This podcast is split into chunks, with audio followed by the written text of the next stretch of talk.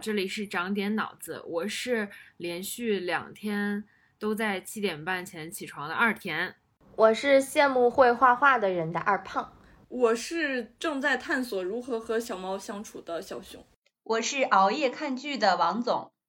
我们是一档四个女性同步阅读观影，在成长路上分享日常的播客，要求进步，长点脑子，只要开心，不长也行。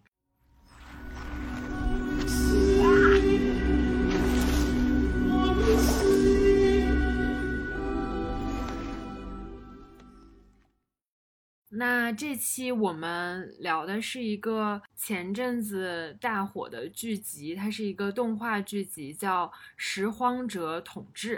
它其实也是有点科幻类型的故事。到现在我们看完为止，其实它在豆瓣上的评分也有九点二分，就反正是一个非常高的评分。然后很多公众号评论它其实是今年的最佳神作之类的。一会儿大家有不同意的点也可以。说出来，然后其实今天我们四个就聊一下这部剧。我先来简单跟大家介绍一下它的剧情。它讲的是一艘星际货运飞船德莫忒尔号发生了意外并受损，部分船员通过救生舱降落在了一个陌生的星球，叫威斯塔上。这些船员在这个星球上流浪，带着求生的目的去学习在这颗星球上活下去的方式。他们努力寻找原来的那个德莫忒尔的飞船，然后企图营救其中休眠的船员，然后大家一起返回自己原来生存那个地方的故事。这个剧集是分了三条平行的故事线来讲述的。第一组是船长山姆和厄修拉，一个女性；另一组是黑人女性阿奇和她的机器人叫李维；第三组是一个叫卡门的人和他遇见的一个外星生物。就是这个剧情是比较简单的，整部剧集花了很多的笔墨在描述这个很神奇的星球。那我们第一个就是想讨论一下大家对于这部剧的观感，对于它描绘出来的这个星球是怎样的感受？然后它其中有很多很奇妙的生物，大家有没有什么觉得印象深刻的？首先是。好像我看豆瓣评论区有挺多人说这部剧的画风是一个挺有风格的漫画家传承下来的，但因为我没有接触过那个画风，所以第一眼就是还挺喜欢的。画风给我的感觉就是既写实又浪漫，既有细节，但是整个用的色彩啊，就又很浪漫的感觉。因为我其实看美漫很少。我之前有一段时间可能看了一些日漫，我会感觉它的画风很像那种日漫美漫结合的美感。我们刚刚说到其中有一组的人物关系是卡门和一个他遇到的外星生物嘛，我们可以简单的称它为大灰原子。大灰原子就让我很容易的想到了《千与千寻》里面当中的那个无脸男。我觉得里面有很多很多的生物类型也是大家很惊叹的，就感觉把这个星球的生态系统。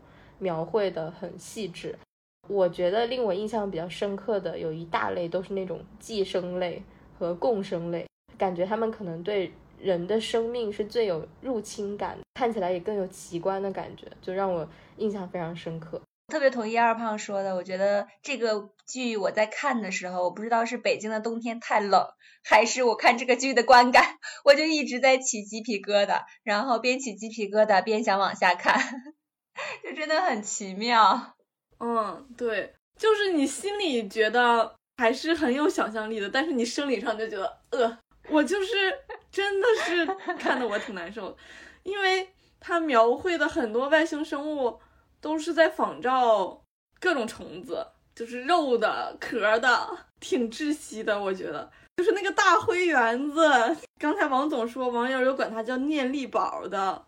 就是他真的那个传输他能量的那个方式，我就是要哕出来了，就是太可怕了。哦，你的意思是，他从嘴里吐出黑色的墨汁那种？哦，对，啊，小熊要疯了。你们不觉得很恶心吗？我没有太看懂他吐出那个黑色的东西，难道不是补给卡门吗？因为我记得有一次卡门说我没有东西可以吃了，这个大灰原子就吐给他了一坨。对，就是这个大灰原子的生存方式，就是找别人给他东西吃，给他找果实什么，或者是其他的生物给他吃，然后他吐出来黑色的固雇佣雇佣，然后一团那种液体给送他食物的人，然后他还可以通过念力来控制他的小工具人儿，帮他去找各种吃的什么的。哎，他吐出来这个黑色东西，你们原来看过一个电视剧叫《萧十一郎》吗？听说过，这名字我听过，怎么这么耳熟啊？可能我暴露年纪了。吴奇隆演的，在《萧十一郎》里头，他们有一个挺厉害的大佬吧，一旦变身的时候，就变成地上的一滩黑乎乎的东西，然后游走。啊然后我当时想起来，就想起来这个东西。哎，我关于这个念力宝，我在小红书上刷到了一个比喻，我觉得非常绝。他说念力宝就像我九个月的儿子一样，然后用念力控制我去给他找东西吃。情绪一旦崩溃，就要让所有的东西都摧毁，就毁灭。然后妈妈通过乳头输送了能量，就不是通过嘴。然后他输出一坨粑粑。啊，那这个王总应该最有感受。嗯，我当时觉得这个非常的形象。我和我对象看完了之后，我就模仿那个念力宝，然后我就把两个手指放在太阳穴上，他就也学，然后他就说，呃呃呃，我当时整个人都崩溃了，你知道吗？就是啊，你们能理解吗？我觉得念力宝本身那个动画不是在额头前面聚集起一个光亮的物质嘛，就表示他的这个精神控制要开始了。但是我们一想到精神控制，都会回到《新白娘子传奇》。对，对，我想说，为什么小熊的动作是把两个手指分别放到两个太阳穴上？我心想，这个好像跟念力宝的动作是完全不同的呀。但是我觉得我对象学的那个就很精髓。哎，念力宝其实这个动物我还觉得挺可爱的，你们不觉得它很像杰尼龟吗？哦，有一点灰版的，我觉得这也是画画很妙的部分，就是就跟人的表情一样，就是非常细微的变化，你就感觉到它的一秒就邪恶了，一秒就凶悍了。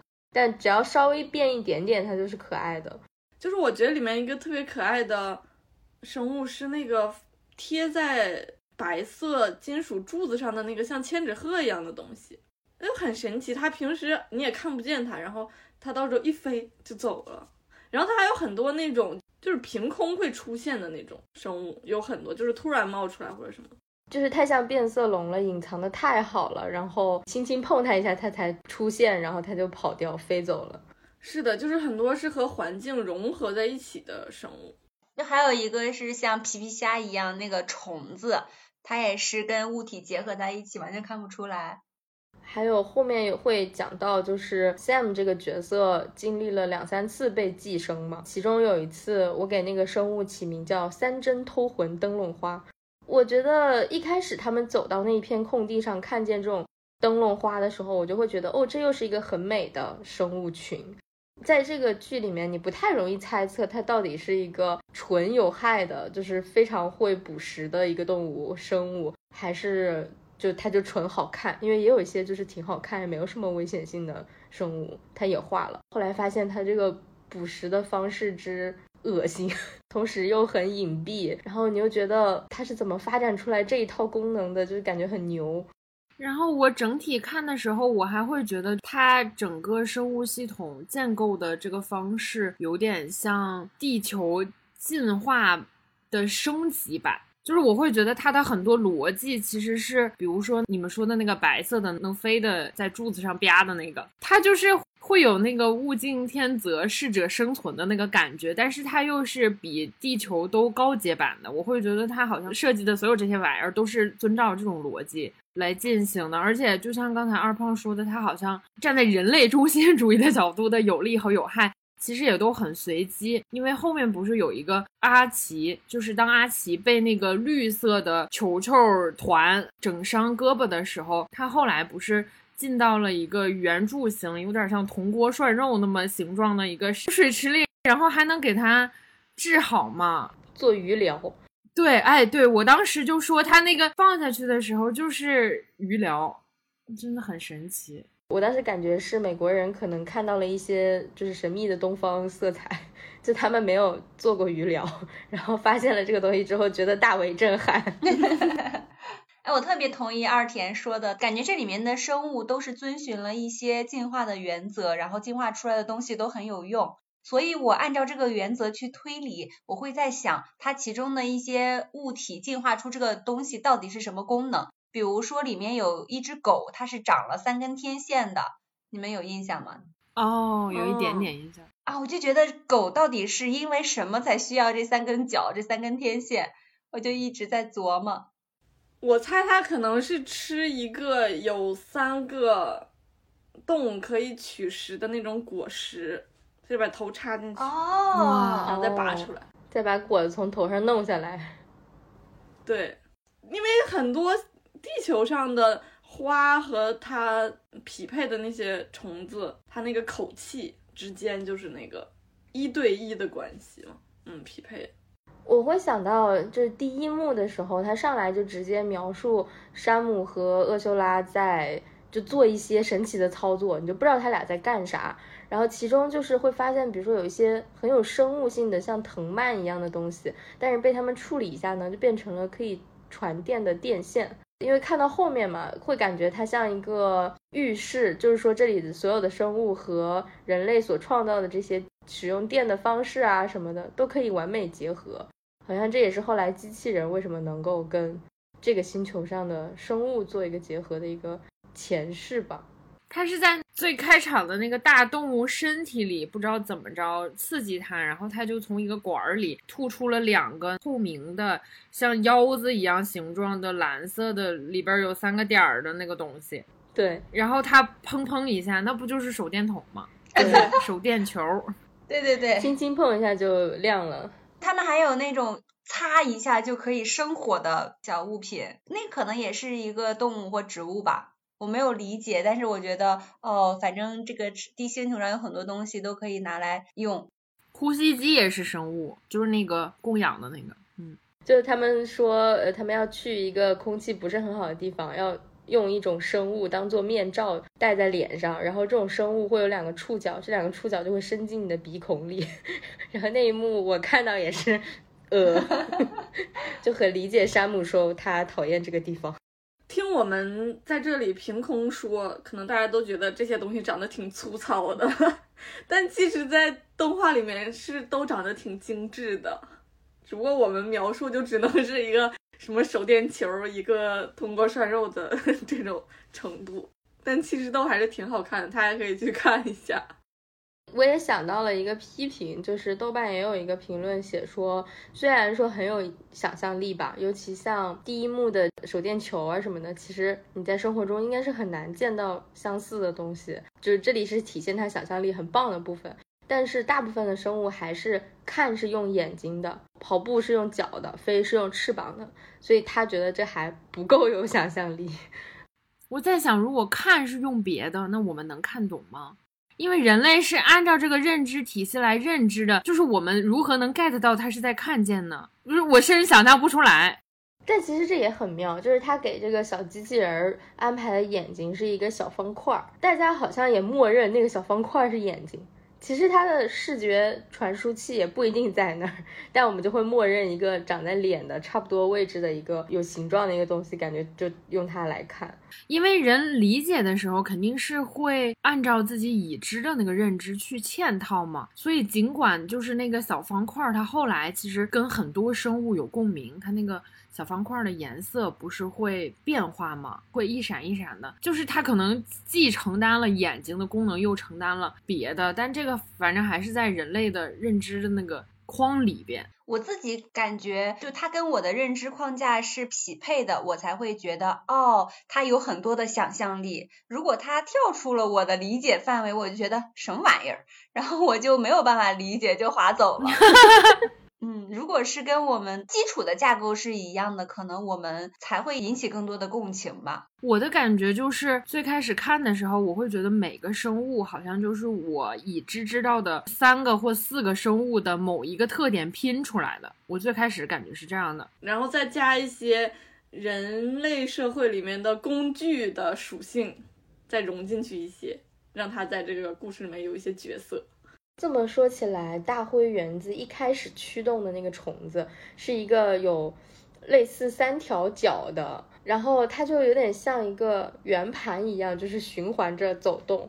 然后那个结构就是让我看着也是，就是很顺滑。如果它是一个机械的话，你就会觉得哦，好厉害。然后它也是一个自然体，你就觉得哇，很顺滑。我猜自然界中应该有这种生物，就是三只脚然后这样走的。因为我觉得就是地球这么长时间了，应该进化出了很多奇怪的东西，只不过是我们不知道而已。如果它真的那个环境需要它这样的话，它一定会这样，就是三只脚走。嗯。我看这个电视剧看到最后就是这种感觉，我感觉他们进化出来的东西都是合理的。你不理解，只是因为你不了解，他们其实本身都是非常的合理，而且有他们自己自得其乐的部分。那我又想起了，就阿奇骑着他的摩托车，然后遇到了一帮像犀牛一样的东西。然后他们就在整个平原上奔跑，也没有任何原因，就好像我们看动物世界，就很多动物可能繁衍，你也不知道他们就在跑个什么，反正就是一群跑。然后它边跑会在头和背上分别有一个红色的鼓包，然后就一边鼓动那个鼓包，一边发出声音。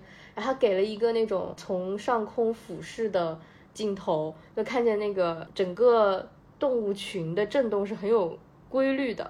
就是像从左往右，像琴弦一样撩过去哦，觉得其实，在动物世界也会看到类似的东西，就很震撼。然后我今天早上复习了一下这段，就他最开始的情绪，就是当那个阿奇还觉得说完了，糟糕了，他们得把我撞死的那个时候，他给的音乐是很很重的，很紧张的。但是当他跟他们跑到一起的时候，就是会有那种生命的大和谐。对对对，甚至有点万籁俱寂的感觉。就是你感觉他虽然是在有一个音乐在响，但是你会觉得很平静，甚至会产生那种类似于冥想的感觉。对，而且机器人一直在劝阿奇说：“你就放手，让你的摩托车自己开。”就是有那种人与自然和谐相处了一会儿的感觉。嗯，就是这里面的生物，我觉得还有一些。特性或者是关系类的，让我觉得印象很深刻的点，就比如说那个寄生虫，它有一个能力，是可以让它的宿主有种冲动，把这个寄生虫分享给下一个人，寄宿在更多物体上的这样的一个效果嘛。我觉得这个也挺神奇的，就是它在演化的时候，不仅是可以掠取营养啊，或者是它需要的能量，而且还有一种继续繁衍的能力。我觉得这个也挺牛的。那这个就是所有的生物的设定吧，就是病毒啊、细菌啊什么的，寄生虫都有这种。但是有一种日常看不见的感觉，就是王总说的时候，呃，因为在动画里面他会非常形象的把这个过程描绘的很细致，就是 Sam 被寄生了以后，他时不时就吐一口血，然后吐的血里面就有一个黑豆子，然后这个黑豆子。他就会被控制着，有一种想法要种进别人的身体里，然后我就觉得哇，这不是新冠病毒，只不过我们看不见，就是给它实体化了，相当于所有活着的东西都有这个特性。你们说的时候，我还想到另一个点，就是其实相当于杀死山姆最后这个寄生虫和最后就救了 Liva 的那个生物，其实这两套系统是一样的。我在想，是不是其实从人类的角度，因为我们。共情和代入的是这些人类主角，所以我们会觉得寄生在山姆身体里的那个系统其实是恶的，包括它的画风其实也是黑红黑红的。然后到寄生在丽娃身体里的那个，其实它是相当于黄色，就是比较清亮的那种颜色。其实它也是自己繁衍，然后反而它能救丽娃然后我们就会觉得它是好的。但是这个其实好坏和善恶其实完全是站在人类的角度上。可能对于他们来讲，只是他们繁衍和生存的一个方式，是不是？这是你们说的时候我想到的。哎，但这也很奇妙，就是因为人类，我们默认它毕竟是有一个主体性在的，然后这个寄生者是在消耗它的主体性，它吸收它身体的能量，然后让它慢慢失去生命力。但你默认机器人它没有它的主体性，然后那些物质进入机器人的身体之后，其实是帮它有了主体性的，所以好像。不是一个寄生的概念，就变成了一个共同组织的概念。哦，你的意思是因为那个寄生在山姆身体里的红了吧唧的玩意儿和大系统，是相当于剥夺了一部分它的主体性，然后把它作为一个繁衍的工具，对吧？然后那个李维的有点共生双赢的感觉。但你说的很对，是他其实选择颜色就是有这种人类刻板印象。虽然它黄了吧唧，也像橡皮泥似的，然后粘在那个机器内部，一开始看其实也不是很舒适，但后来你就觉得也没什么。而且它最后就变成了绿的，我感觉在这里面就是绿色还是比较传统原始的，就是希望的颜色那种感觉。包括 Liva，它建造了一个小生态系统，其实也是非常绿的，像一个绿洲一样的东西。刚才我们聊了很多关于这个星球啊，还有里面生物的一些设定。现在我们聊一聊其中人的部分，就是这个三条故事主线，你们有哪一条是觉得很喜欢的吗？我自己很喜欢阿奇跟 Liva 的这条线。就像我们刚才聊到，Liva 她长出了自主意识，长出了触感、痛感这些东西之后，其实阿奇是非常快就接受了的。尤其是阿奇把 那个 Liva 给恢复电力之后，Liva 在抱怨，就是你为什么要把我断电？然后我觉得那个很可爱。然后阿奇就说：“哦，我以后不应该在不经过你的允许就给你断电了。”就非常的尊重，然后也接受这件事情。这种事情会让我觉得。在我们正常的生活中是个很难的事情，但看起来很舒服。但是它有一个转折点，其实是它断电的那个过程中，那群绿毛毛玩意儿要把它那个吞掉，就相当于要把它杀死。然后它紧急情况下启动了，就相当于它没清理完，相当于有一个外部事件干扰嘛。但我也很喜欢那一段，就是感觉它本来是有这么一个权利的。就即使机器人救了他之后，阿奇也还可以再找一个安全的时候再把它关掉，再清理它。就是他有这个权利在，但是他是尊重了对方作为一个主体，就是很快的尊重了这个关系。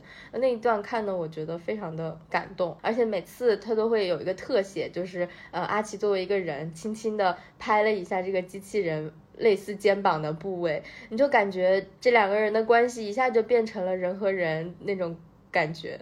这个我觉得也有一点漂浮，就是如果真的是你和一个机器人落到一个陌生的星球上，那你知道这个机器人是被什么生物利用了吗？中间有一段看的我还有点怀疑这个 Levi 的屁股。决定脑袋就是他坐在哪边了的那个，就是他给另外一个生物提供他们可以吃的果实，但那个果实对人类是有毒的，种了一个红葫芦。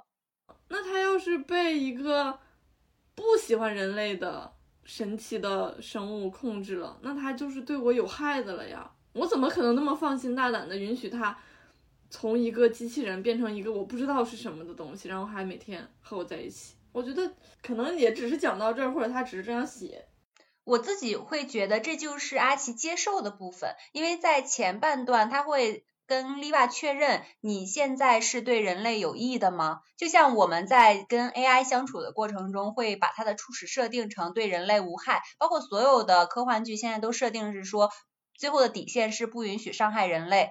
所以在前半段，阿奇其实是有这样的台词的，但是他们变成了真正的互相尊重的个体之后，我觉得这个信任是基于双方的相处得来的，所以我觉得这个正是我喜欢他的部分，他不是因为。经过什么科学的检验，说丽娃肯定是对我好的，所以我才愿意跟他相处，而是我愿意相信他对我好，所以我愿意跟他相处。而且丽娃作为有自主意识的生物之后，他有自己偏好的朋友，他有自己想要去建构的东西，这就是他自主意识的体现。而且我觉得刚好就是二田刚刚补充的那一段剧情，我觉得这也是这个剧的一个特点，就是叙事效率真的很高。就是二田补充的那个剧情是阿奇其实是想清理他的，他其实是想运用这个权利的，他是想把机器人当做机器人的，但是因为一个外界的事件呢，他就只能寻求机器人的帮助。然后也在这次事件之后，他就相信了这个机器人，因为发现在这种危机关头，机器人还是救了他。好像就是这样子一次转折，就意味着他都已经被这个外星生物入侵的这么严重了，他也已经有主体性了，哎，但他还是救了我，那我决定相信他。我感觉好像就在这一个事件中完成了。但是还有一个剧情，他救完了他之后，他们就被那个念力宝给攻击了，Levi 就被粉碎了，所以 Levi 其实后面就没有戏份了。除了他回归了之后，他被唤醒，然后和阿紫做朋友的时间大概也就是不到一个小时。你是这么算的呀？你是说剧情里一个小时？我觉得现实中有可能他们相处了一段时间吧。实际上不是吧？在那个悬崖边上，他被抓的吧？然后他那个车也坏了，然后他开车过去。我觉得小熊是说，在剧情里给的他们互相可信任的这个素材不够。就是如果他不是一个小时，而是他们又继续在这里生活了一年，李维会变成什么样？阿紫还会信任他吗？我觉得你的意思是罗密欧与朱丽叶的那种感觉，就是刚认识、刚谈恋爱。对，就是李维还在发展中啊，他只是刚出现了感受，他自己的那个意识其实还是比较小的。对，因为其实我看的时候是完全想不到小熊那个点，就是很顺滑的过去了，因为可能那是我内心的期待，就是会有这种感觉。我也觉得他其实重点挺放在 Levi 这个机器人身上的，我就感觉看到了机器人这个角色的人物弧光，让他有一个整个成长变化的觉醒的过程，然后他身边的这个人对他又很友善，我就特别喜欢这一对的关系。我觉得就是我期待看到一些美好的、善良的，然后它发生了，我就啊很开心。我前面一直都很担心，我觉得例外他在后面偷偷做手脚，他总有一天要背叛的。他已经现在逐渐开始干一些阿奇没有让他干的事情了。对小熊的这个担心也并不无道理，因为。在前面剧情的时候，确实说我在你睡觉的时候偷偷去干了这件事情，你会不会生气？是有一些小苗头在的。而且这个剧集确实太短了，如果时间再长一点，也许会发生小熊说的那种很多的事情。那会长成什么样子也不一定。我还是挺震惊的，因为我最开始可能看第一集的时候，因为那个时候阿奇对丽娃其实还是。有点凶的，就是阿奇这边其实也是有一个人物弧光，就是最开始是非常不能理解，就是像小熊说的那种怀疑，然后我当时就想的，哦。他们这条故事线肯定是慢慢走向阿奇理解了更高生物和感受怎么运行的那条线，所以我一丝一秒钟都没有想到小熊的那个点，所以我还挺震惊的。我跟二田很像，就是我知道他前面特意做了那些悬疑的设定，然后有了很多的多异性，就你可以从不同的角度去解读这个机器人到底可能。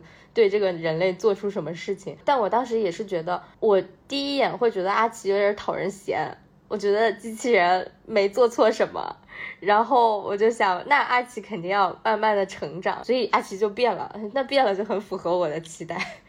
我觉得念力宝和他控制的那个叫卡门的人类的那条线，给我了一些冲击。刚才王总说有点像妈妈和孩子，然后我那个时候我就觉得。像我和我的小猫，养小猫的时候，你就会觉得，其实它很多时候做出的行为是你不喜欢的，但是它是蛮喜欢的。比如说，它就喜欢咬你，然后跟你玩儿，它也不是很用力，它就是喜欢用爪子这样抱你，或者是在你身上跳啊什么的。对它来说，这可能就是一个很友好的一个信号，然后它想跟你玩儿，但是人类就是不喜欢。我们就不要让它做这种事情。我那个时候就上网看了很多如何让小猫不要咬人，如何让小猫就不要用手这样去够你。我觉得有的时候我还挺凶的，就是网上说那什么弹脑瓜崩，然后把它摁在那儿，让它不能动，表示你的力量是很强的，让它不要再来违反你。还有什么给它冷落起来，或者关到航空箱里什么的。但是我看。这个动画片的时候，我就觉得我就像那个念力宝，就是我的很多力量是完全压制他的，所以我可以让他做我想要的行为。然后比如说我使劲撸他，他也不能走啊，或者什么的。这对小猫来说，其实它不喜欢。然后你这样的时候还会奖励它吃猫猫条，你有它所有食物的来源，而且就是。你跟猫的那个关系，因为你不理解猫在想什么。我有的时候特别不解，就是我前脚刚凶完了它，甚至我就还打它了一下，它转头过一会儿就又来找我。然后那时候我也会觉得有点惭愧，还没有什么办法，我如何让它不要来咬我呢？哎，我就觉得人和宠物的这个关系其实挺微妙，然后不能细想的。但小熊一定要去看狗神哦。就你不是想看没有排片吗？就你一定要去看。我看完了，我觉得很能映照你现在想的一些事情。哎，我看看有没有今天下午的排片了。天呐，养宠物能养出这么多感受啊，好神奇啊！听起来，王总应该更有感受吧？因为训狗是一个更系统性的一个东西。对，小熊在说的时候，我就在反思，因为小狗是不知道屋子里保持清洁这件事情的，它有自己的一套关于清洁的定义。但是跟我们认定的它肯定是不一样的，尤其我们最近刚换了一个房子，然后它就从原来的那个小窝挪到了现在的这个小窝，它就会在这个小窝里开始去散布一些信号，就尿尿、拉屎这些。我天呐，我就很生气呀，我就想你为什么要在这个屋子里拉屎？我都给你布置好这么好的环境了，你要在这儿拉屎拉尿。我就很生气，但是对于小狗来说，可能就是一件很正常的事情。在这个电视剧里，就那三个后来者来到之后，就会说先鉴定一下周围的环境是不是安全嘛。他们就会说，哦，周围没有大型生物，安全安全。确实，宠物跟我们人的在体型上有的时候也是有悬殊的。你比如说，我现在养的是一个中型犬，它有的时候杀伤力真的挺强的，它往你身上一扑，我这个小身板就是直接能给摁倒那种感觉。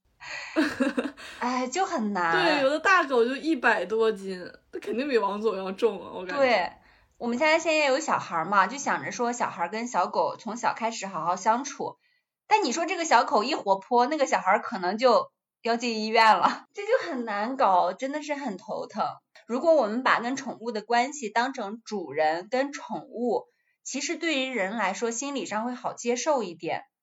如果你要真正把它定位说，哦，我和我的朋友，你真的没法相处，你心里会被愧疚感包围的。会想到，因为我非常喜欢在网上看猫猫狗狗，然后最后沉淀下来的我最爱看的博主，其实往往都是呈现给我一个结果，就是他已经跟他们家的猫和狗形成了某种非常好的交流机制。就我能看到，比如说有一类就是他们会用语音按钮。特别聪明的猫猫狗狗，它们是可以直接摁那个按钮来表达自己的一些想法的。有的猫猫狗狗甚至会摁那个痛，就是因为它平常都不摁，然后它今天摁了痛痛，主人就会意识到，甚至就会带它们去看医生。这是一种非常有效的交流机制，但是这都是人要花非常非常多的时间，好好的训练，然后跟他们达成的这样一种共识，这是很困难的。他如何让那个狗知道那个按键是痛痛？这个要看狗，这个不是所有的狗都行。有的狗确实聪明，别的我能理解，就是出去玩或者吃饭，他如何让他知道这个是痛痛？他一定要痛痛了，摁了这个，并且经过反复的刺激，他才能知道这个是痛痛啊。我看到的一些说法就是，首先他从就像你说的，从名词，从比较明确的动作开始教起，然后慢慢的会教代词，就是我、你这些，他也会要沟通出来。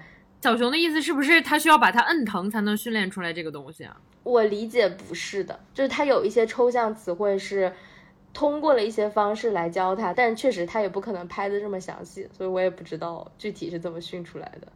我觉得痛痛这个我真的不知道是怎么训练出来的。痛痛这个是不是个意外呀？也有可能。有些狗去买东西，我也不是很相信。就是那种很强的语言能力，这是一部分嘛。然后还有一部分是有一个博主，他是在国外的，他会给他们家的猫戴项圈，然后出去遛猫。因为他们家的猫是很喜欢高高低低的爬，然后很喜欢出去玩的，就跟狗还不一样。因为猫大部分都不遛嘛，但他也同时会说，他限制了这个猫猫的自由，因为这个猫是不能理解它为什么不能上人家家房顶。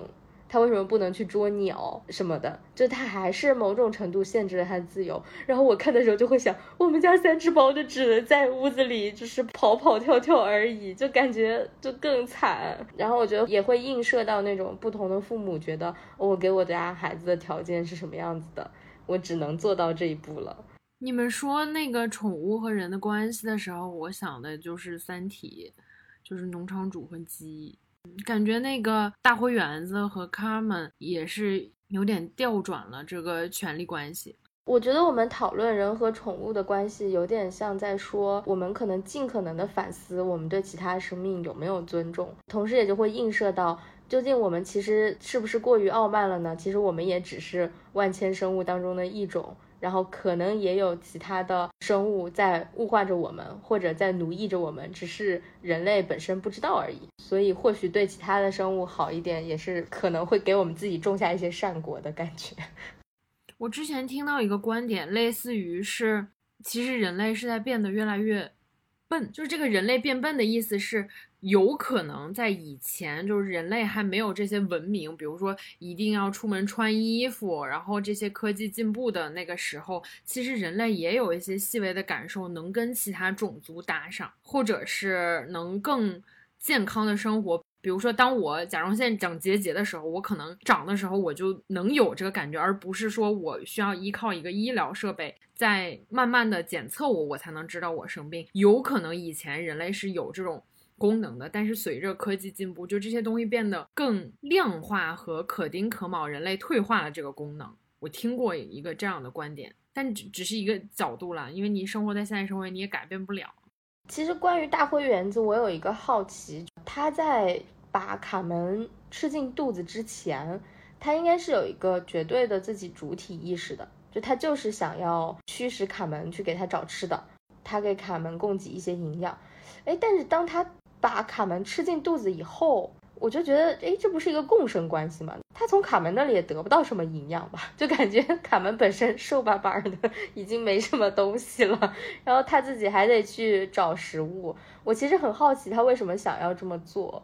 就是细推敲的话，其实这些生物的动机，它就感觉不是像人类的那种动机。就如果你按人类的那种动机去推敲，它其实很多东西可能就像小熊说的，就这个剧就没那么好了，因为它在人类的很多逻辑上是不合理的嘛。我今天复习的时候还看到了一个点，就是其实最开始是这个大灰原子让卡门给他摘果子吃，但是其实就是当。大灰原子第一次吃生物的时候是卡门的主动，不是大灰原子的主动。那个情节你们记不记得？就是有一次果子也是像之前那样掉下来，然后突然躺下来了一个类似于驴还是什么的东西。那个时候大灰原子眼里是有一个震惊的，就是他其实有一个无害的震惊，他意识到，哦，原来我可以让你抓除了果子之外的。活着的东西，从那之后才一发不可收拾，慢慢甚至发展到了大灰原子吃了一个比它更大的大灰原子。所以有豆瓣说的那个评论，我觉得也很对，就是其实他们两个之间的所谓恶，其实是相互给的，并不是说一个人在操纵另一个人。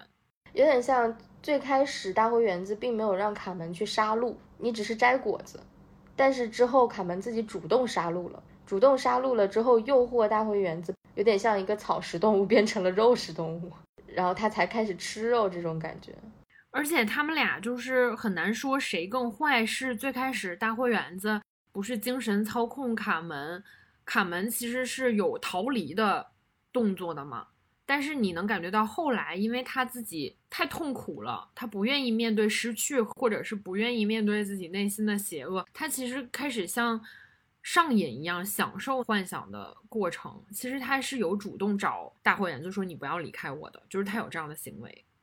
感觉如果真的像电视剧里面的，别人能读取你全部的记忆的话，他真的就可以百分之百的控制你。他想让你有什么感受就有什么感受。所以卡门被驱使着去杀别的生物，是因为他就是真实的感受到了那个恐惧啊、痛啊什么的。他捡了东西回来之后，他也能感受到真实的来自他记忆中的那个女朋友跟他之间的爱意，很难讲。我觉得，我觉得这个设定其实也挺有意思的，就是大灰原子在这条线里控制的就是卡门一个人。他利用的是卡门的悔恨、内疚这种情绪，这种情绪其实是很痛苦的。后来不还有一个苏醒的人遇到了卡门，卡门把他带给大灰原子的时候，然后大灰原子理论上也可以控制他，让他去跟卡门一样帮他去获取食物嘛，但他就被大灰原子给杀掉了。就我在想，是不是因为这个人他没有那么多可被控制的情绪，所以大灰原子没有控制得了他，就把他毁灭了。所以我在这条线里看到的很明确的就是，卡门或者是人是很容易被悔恨和内疚控制的。我特别感动的是，他把卡门最后蜷缩起来那个状态，真的特别像回到子宫，回到母体，还连了一个脐带。在心理咨询的动力学流派里面，就会强调到退行嘛，这就是一个最标准的对于退行的这种视觉化的描绘，就不能更视觉化了。我看到的时候就啊，我所学的东西变成了画面感，特别厉害。而且回到母体有一种彻底放弃自我的感觉，就请让我在羊水里睡过去吧。哎，我觉得这个很符合卡门的想法，他真的崩溃了，受不了了，就是让我回去到最原始的状态吧。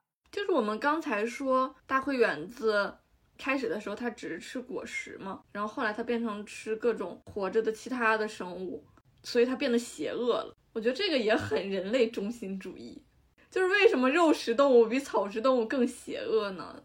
人类是可能唯一一个脱离了食物链的生物。但其实我们也吃肉，我们也吃菜啊什么的，但是我们以看不见的方式去吃肉。但是大灰原子是以看得见的方式去吃肉，所以它变得邪恶。就是我们聊的过程中，我也会有一种人类其实有点虚伪的感觉。就比如说，我之前看克拉克的农场吧，好像那里面有一个情节，也是说那个克拉克看不。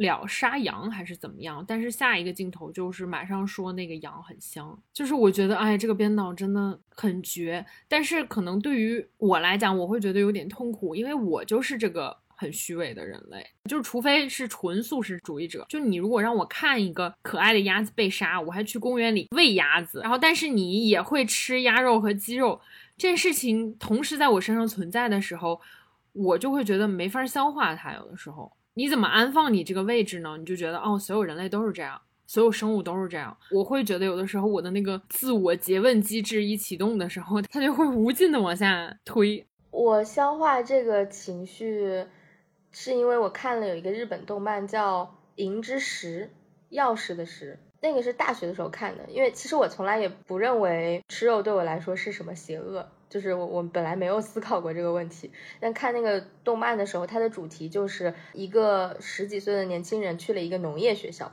从头开始学习怎么做农业上的事情，然后他就经历了很多生命时刻，比如说他到那个农业学校去给一只小鸡起了名字，所有的同学。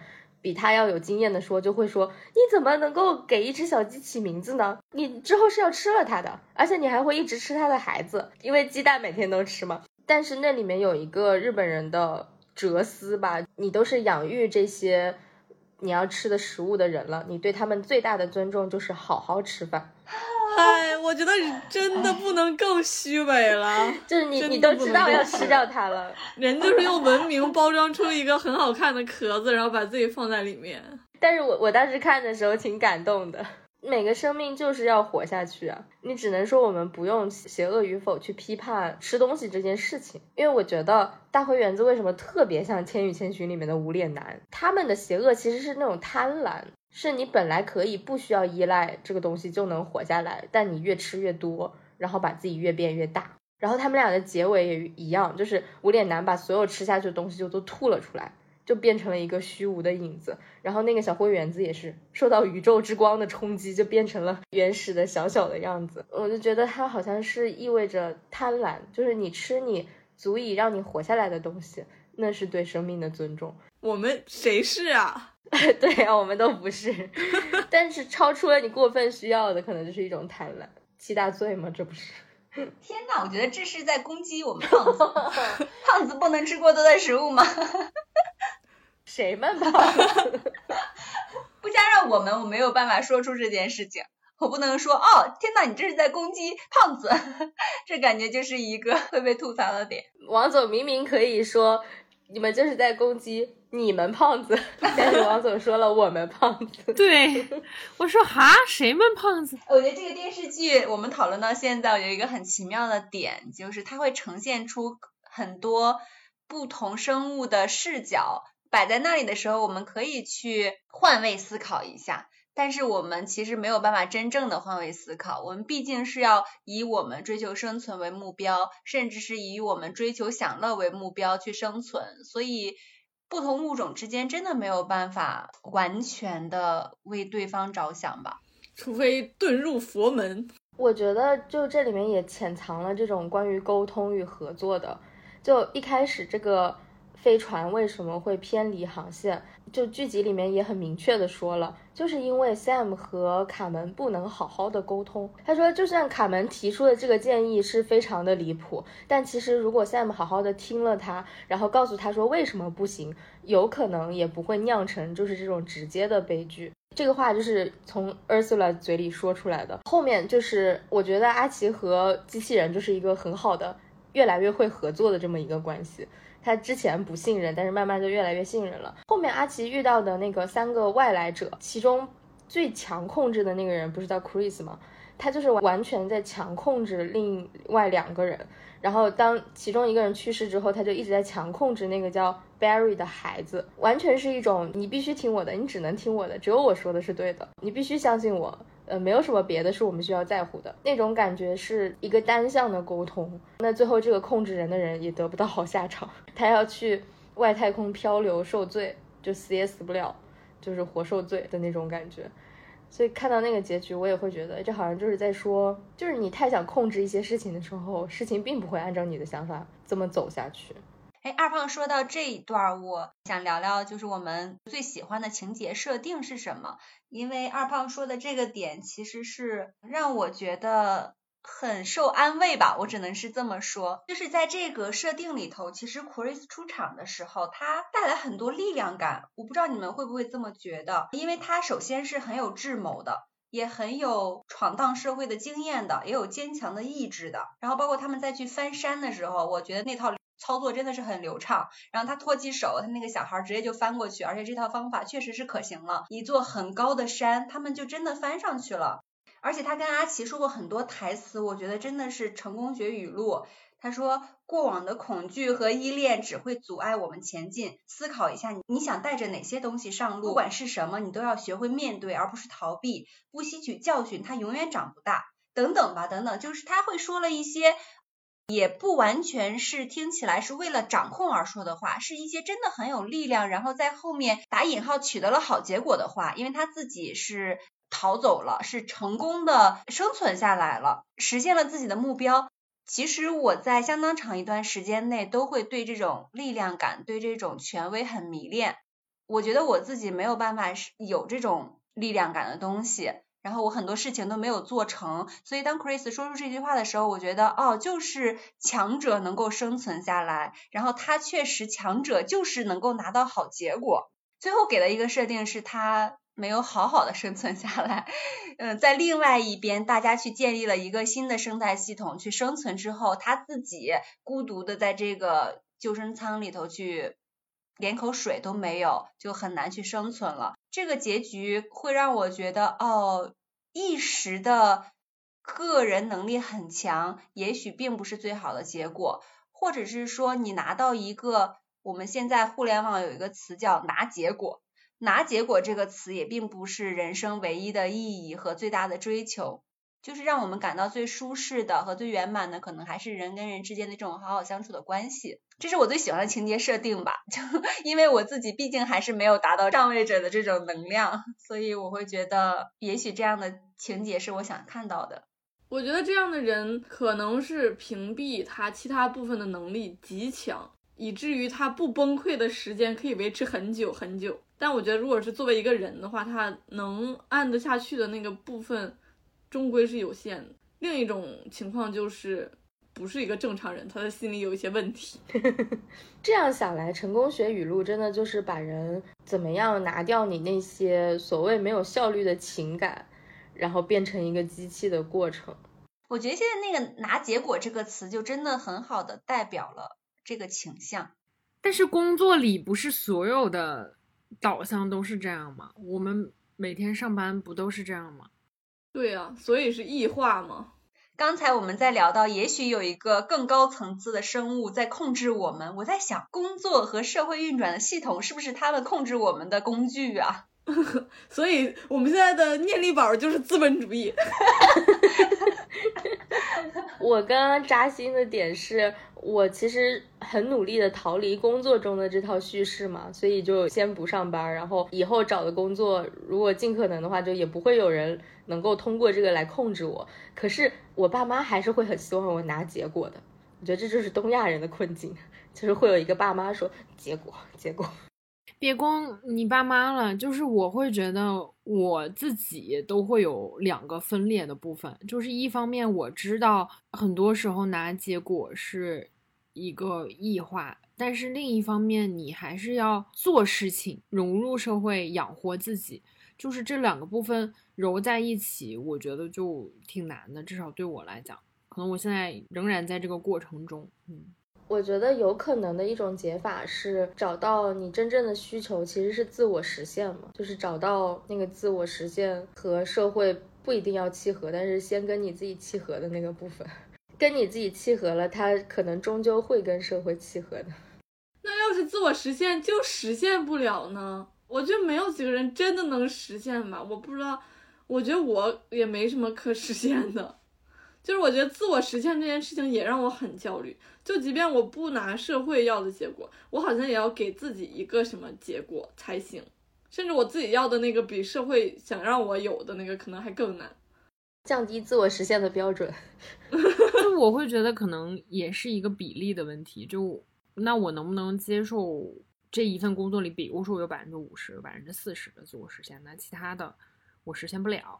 那我就接受它，或者人就是自我实现不了又怎么样呢？就谁来加的这个人一定要自我实现这个事儿，那要实现什么呢？所谓人什么都要有意义，最后要有一个意义感，就是你的人生要能写成一个完整的故事，要有一个结局，一个升华。但我觉得很多人活一辈子就是活了，死了就完事儿了。你说转头还有谁能知道世界上有这么一个人？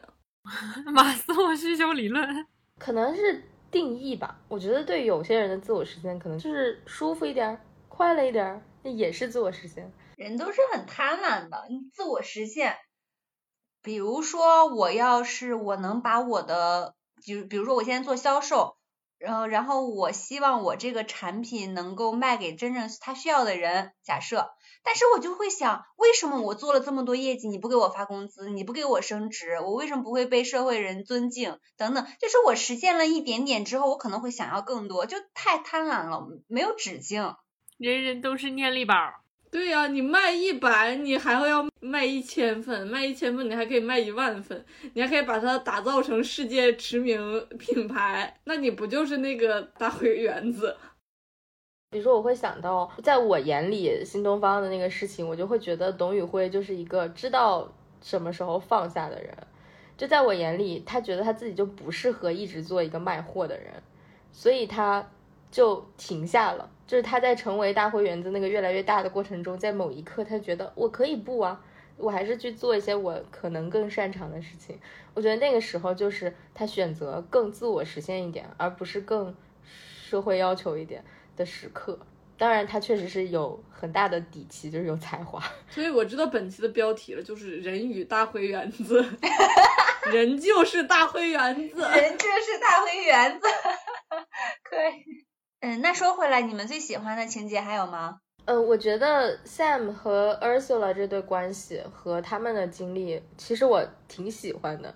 我觉得 Ursula 这个人设就几乎是完美的。这个女性她智慧、有爱、善良、理智、勇敢，她在全部的过程中几乎就没有犯过错。在第一集的时候，我后来回去看，发现他们其实是有一个紧急求生手册的。就说明当时的这个文明其实是给了他们一些基础的支持。就如果你掉到一个星球上，其实那个手册上还是有一些方式让你怎么去求生。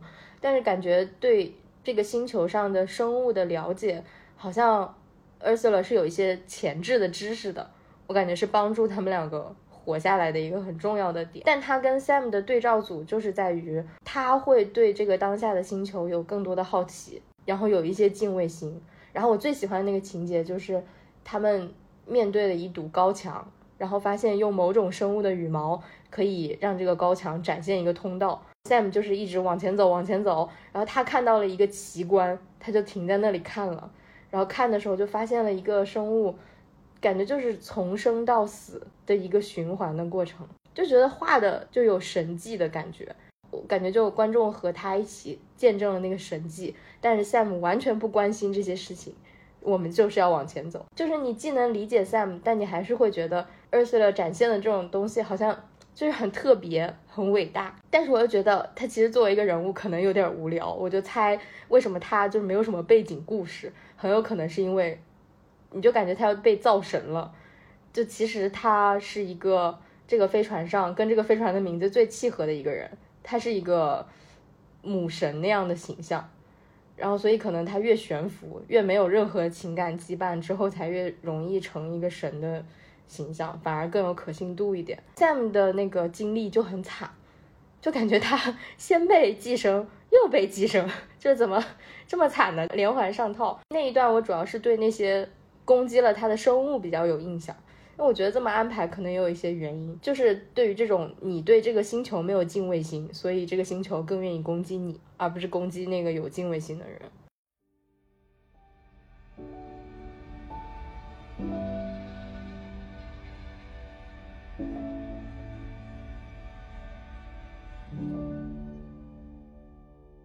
你们看没看到豆瓣上有个很火，然后还引起了一些。风波的帖子，他问这个剧集是不是女性友好，然后就很多男的就疯了，然后就发了很多什么剧集是不是灰指甲友好，这个剧集是不是足够环保主义，就是胡编乱造很多，什么这个剧集是不是叉叉友好，就意思是为什么你们要纠结这种事情，你们这样是不是太刻板了啊？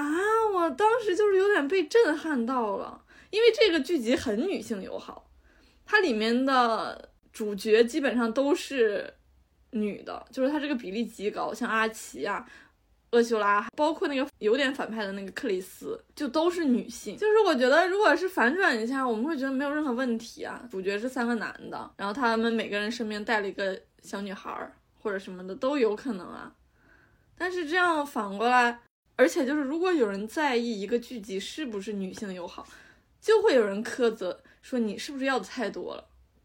你为什么要问这种话呢？你为什么就事情这么刻板呢？那你别看了，你什么都别看了。很多男的的跳脚让我觉得啊，就是疑惑，难道这个不是一个合理的需求吗？甚至我有点觉得，当你有了女性视角，你就是回不去了。你在看很多东西的时候，你都是很难受。包括我现在就是在拼拼图，我很喜欢一个牌子叫 Jumbo。然后里面有很多画师，他会画那种有很多小人儿图案，就是有很多人物图案的那种大幅的拼图，里面有特别特别多的人。可是如果这个主题是某某工厂，里面就只有男的，就是所有穿工作服的都是男的，然后里面的女性都是有功能的，就比如说她在里面是洗衣服，她出现在里面；她在里面是个大奶，她出现在里面。她在里面给别人端茶倒水儿，是这样，你就是回不去了，你就是看着难受。然后还有另一个荷叶，也是一个很有名的拼图品牌，它里面最著名的那个画师，它里面所有的女性都是大奶，然后他还会画几个彩蛋，就是那个大奶露出来的女的，作为这个拼图里面的彩蛋，我就觉得真的很难受，但是没有解，我觉得。就是难受，就是不应该存在，但是它就是存在。我觉得可以回应一下小熊的情绪，因为我非常喜欢看公众号罗严肃。罗严肃是最喜欢在所有的文艺作品当中去提问这部作品是不是女性友好的。然后今年他比较出圈的一个点就是他说《漫长的季节》不够女性友好，就吵疯了。还有《封神》，《封神》也是，就是电影圈也是很生气啊之类的。但我跟着他一篇一篇的看下来，然后我的视角也越来越，我觉得是女性主义之后，我会觉得这是男性在失权的一个表现，就是他们意识到他们习以为常的一些东西正在变化，正在慢慢失去，所以他们宣泄他们的情绪也很正常。但是世界的大势，我觉得某种意义上是不可逆的，就是我们这种。要用女性视角来看东西的人越来越多了，所以某种意义上是会变化的。就是我是女的，我的视角就是女性视角，你如何让我不要用女性视角来审判一个作品，让我不是我才行？而且我们之前真的是在用男人的眼睛看东西，这我觉得很可怕。我们就是渐渐才学会用自己的眼睛看东西的。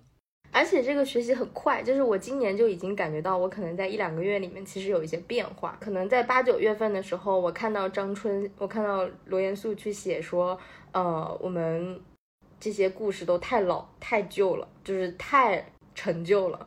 我还会觉得啊，是吗？就我的审美可能还没有跟上他们的进步的步伐。而且，呃，有一些女性会说。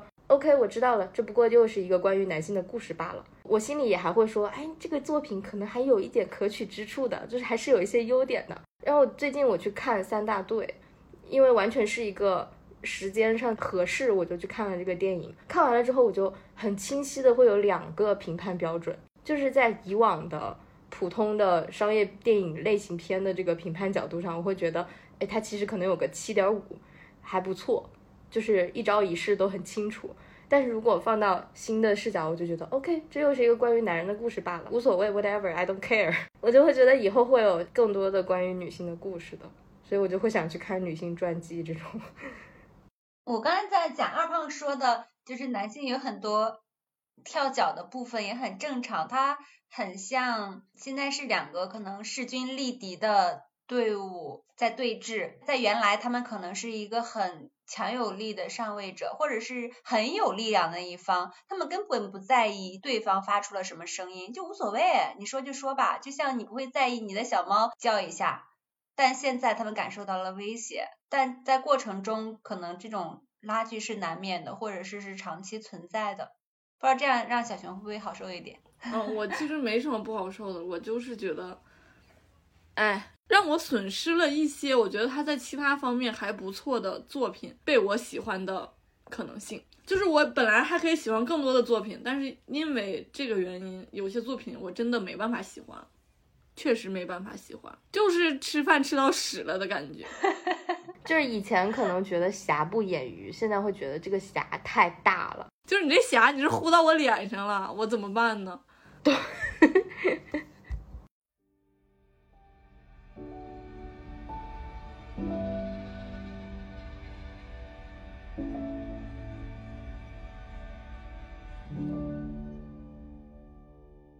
我不是特别理解那个新生的 Liva 会从那个小花里面种出很多小 Liva 这个设定，我不知道为什么要这么画，他的是想表达什么呢？我是觉得好妙啊啊！我一点都不觉得，而且我觉得那个新的 Liva 其实就是新的人类，它是脱离了所有生物层之上的智慧生物的作品，人在它下面。然后他自己形成这样一个复制的体系，我没觉得他好在哪里，他只不过是形成了一个新的权力者，在我看来，哦，可能因为我根本没从权力的角度来思考这个事儿，我就是会觉得人是人，他是他，我我也不觉得他在人类上面，因为如果你要用他和人类干仗谁会活下来的角度，那他可能是强者，但是我好像没这么理解这个事情。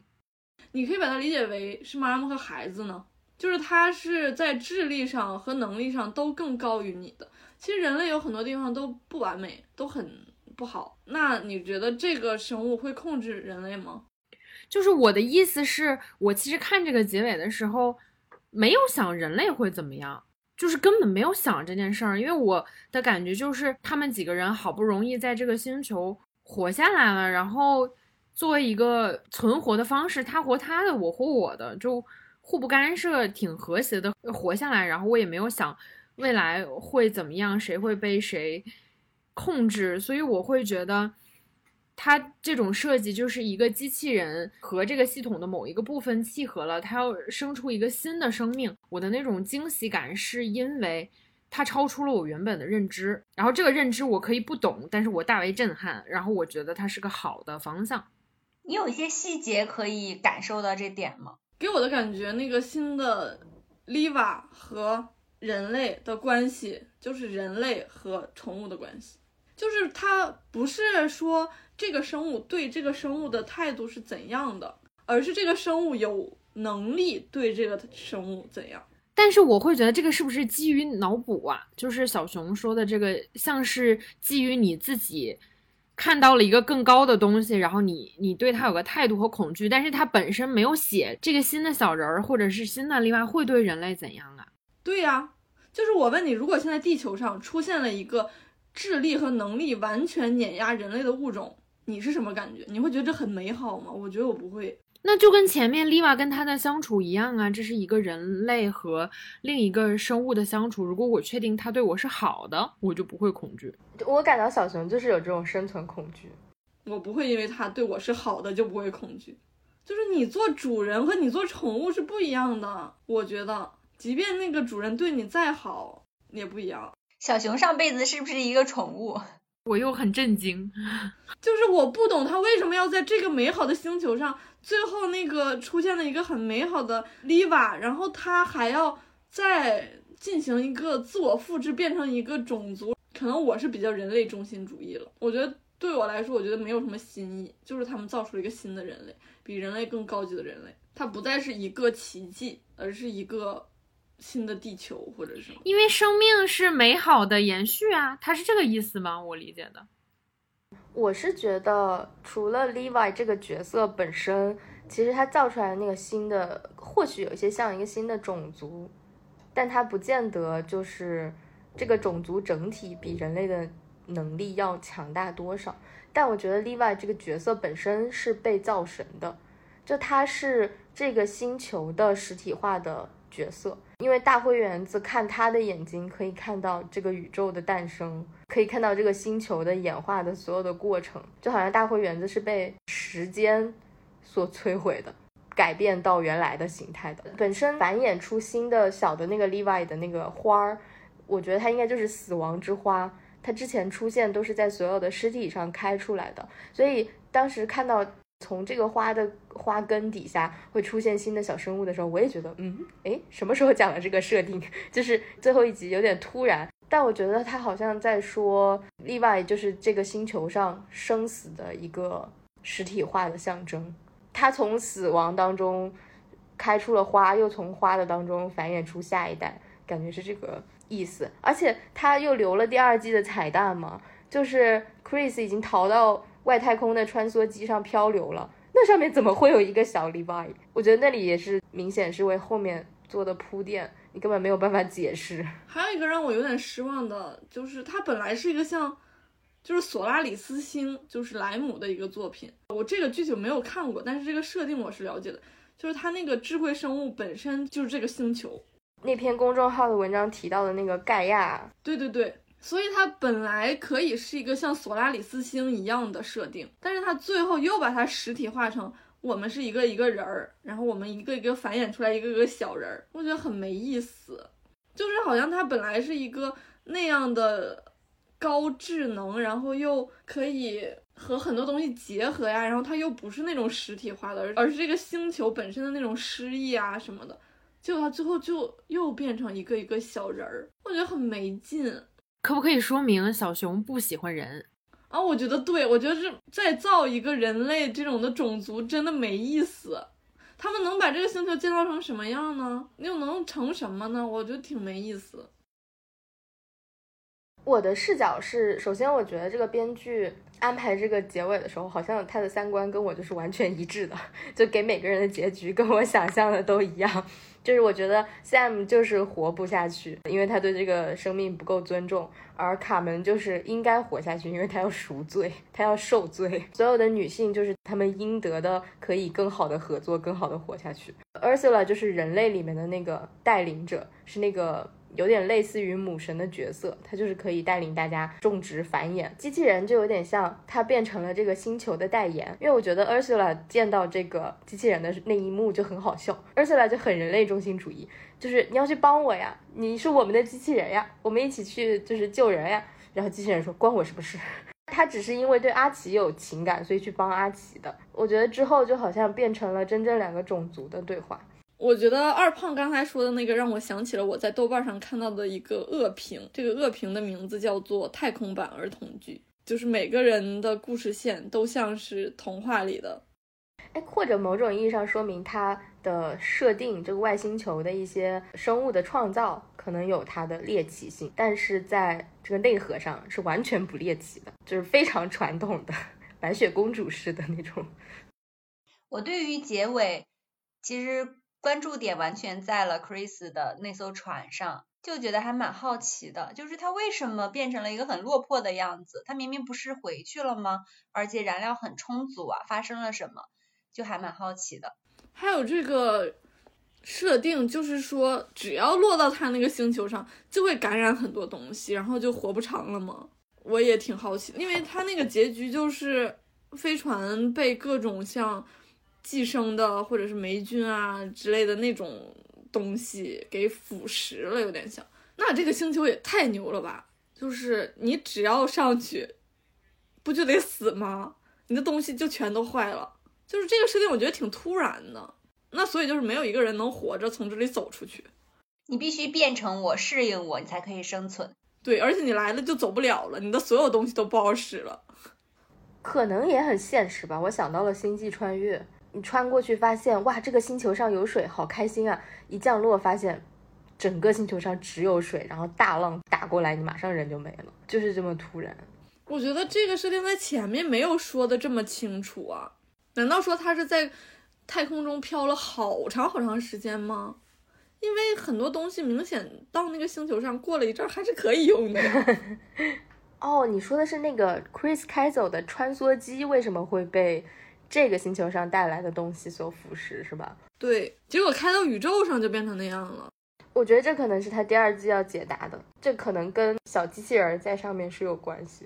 哦，对，哦，有道理，可能是 Levi 他就有那个能力，要不怎么说呢？他是那个最高智慧产生的东西，我让什么变成那种用不了的，谁就用不了，更印证了小熊的恐惧。对。所以要有第二部的话，你们还会看吗？应该会看，嗯，起码要解答一些之前的坑。而且我觉得，你看它的过程，其实有相当一部分注意力是被它那个怎么画这些生物吸引的，就不完全是剧情嘛。你在享受那个哇被刷新了的感觉。好的，我们今天讨论了《拾荒者统治》这部剧，然后也纷纷表示，如果有第二部还是会看的。我觉得有很大的一部分原因就是我们很喜欢这部剧里带给我们那种冲击，是超出我们人类不能理解，但是也愿意去接受的那部分的冲击。总之，这部剧我们还是蛮喜欢的。以上就是本期长点脑子的全部内容。我们是一档四个女性同步阅读观影，在成长路上分享日常的播客，要求进步，长点脑子，只要开心，不长也行。